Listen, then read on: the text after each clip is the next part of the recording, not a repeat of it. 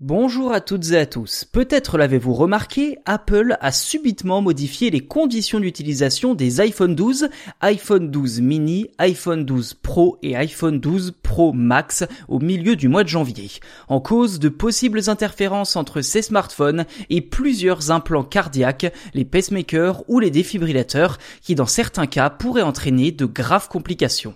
Si beaucoup d'utilisateurs sont logiquement passés à côté de l'info, ce n'est pas le cas du site Mac Rumors qui a été le premier à révéler publiquement la nouvelle en épluchant en détail un document d'assistance mis à jour par Apple.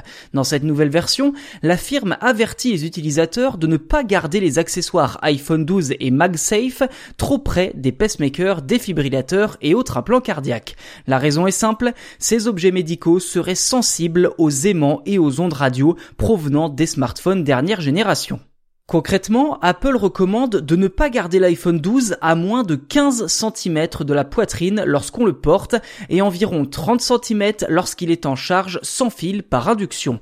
Au départ, Apple avait assuré que l'aimant MagSafe présent sur la dernière génération d'iPhone pour permettre le chargement sans fil n'augmenterait pas les risques. Cependant, un groupe de cardiologues de Détroit aux États-Unis avait constaté le contraire et prévenu que ces derniers modèles pourraient interférer avec les implants.